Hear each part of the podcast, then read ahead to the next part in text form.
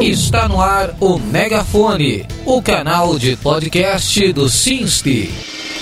No episódio dessa semana, o Megafone fala sobre uma prática que está sendo cada vez mais comum entre as estratégias de marketing das empresas, o greenwashing, que visa, por meio de uma propaganda de promessas enganosas, a proteção ao meio ambiente. A professora associada e livre docente da Escola de Artes, Ciências e Humanidades da USP, Silmara Lopes, explicou sobre esse novo conceito ao jornal da USP no ar, uma parceria parceria da Rádio USP com a Escola Politécnica e o Instituto de Estudos Avançados. Você está ouvindo o Megafone.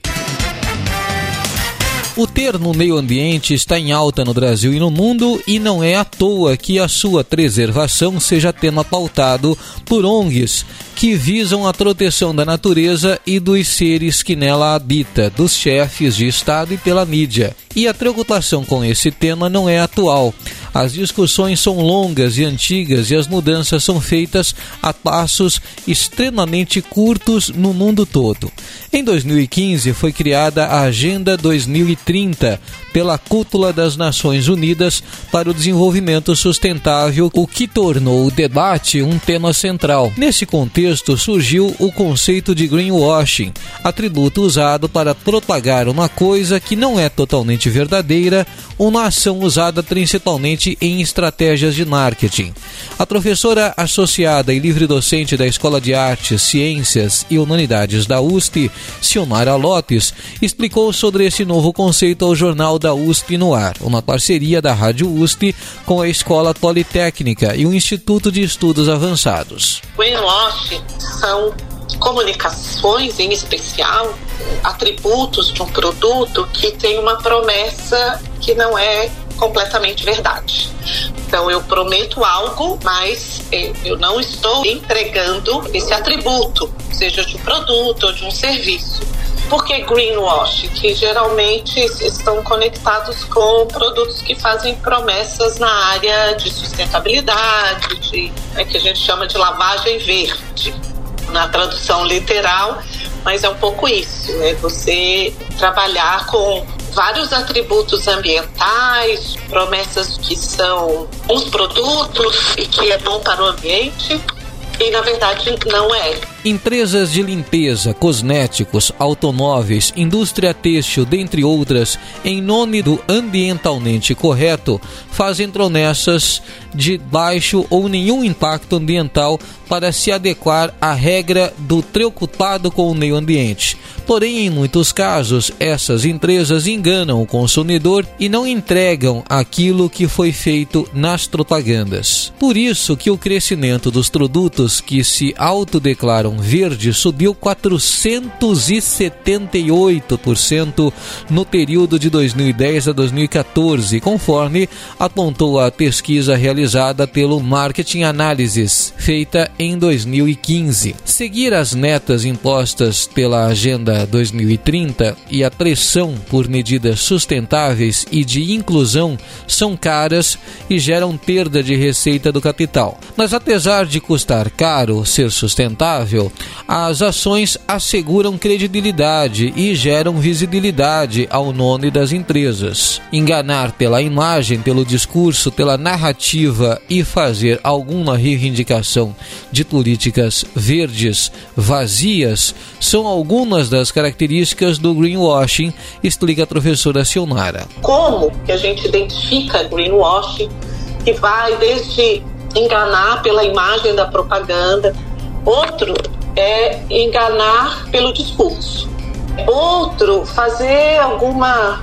reivindicação de políticas verdes vazias, outro pecado, né, que a gente brinca eu divulgar seletivamente só aquela pontinha que eu melhorei e tentar esconder todas as outras partes. E aquelas que mentem deliberadamente, que eu não tenho provas, às vezes, né, muitas vezes, ou evidências daquela promessa, se ela realmente é verdadeira. Às vezes, somente uma ponta da cadeia produtiva que é ambientalmente correta é divulgada para dar a impressão de que toda empresa segue este padrão. Isso gera um problema e esconde práticas que podem ser muito prejudiciais ao meio ambiente, como, por exemplo, uma empresa poluidora fazer propaganda dizendo que investe em energia solar. Esta ação tende a minimizar a sua imagem perante a mídia de não sustentável. Para que eu entregue um produto de boa qualidade, é preciso investir numa mudança estrutural, explica a professora. Eu preciso mudar a economia como um todo, porque a forma como conduz tudo, qualquer dos nossos bens, eles têm dependência eh, intrínseca e imediata das questões que vêm dessa nossa energodependência eh, dos fósseis, seja para movimentar a indústria, seja para movimentar os carros. Para que eu entregue um produto de boa qualidade, é, realmente eu preciso investir numa mudança estrutural. Então é mais do que só pensar naquela no trabalho de uma única empresa. Numa única empresa, ela não consegue mudar o sistema. Então ela precisa ser algo combinado setorialmente, intersetorialmente e no caso das mudanças climáticas globalmente. Diante do que a professora trouxe ao debate aqui no Megafone, usar os termos eco-friendly, ambientalmente correto, à base de ingredientes naturais, amigo do meio ambiente, entre outros, prejudica a veracidade e pode acender um alerta para quem consome esses produtos, pois não é porque está na embalagem que é verdade ou que comprando um determinado item você estará ajudando a preservar o meio ambiente. Para eu evitar greenwashing, eu preciso ter muita transparência na comunicação com a sociedade.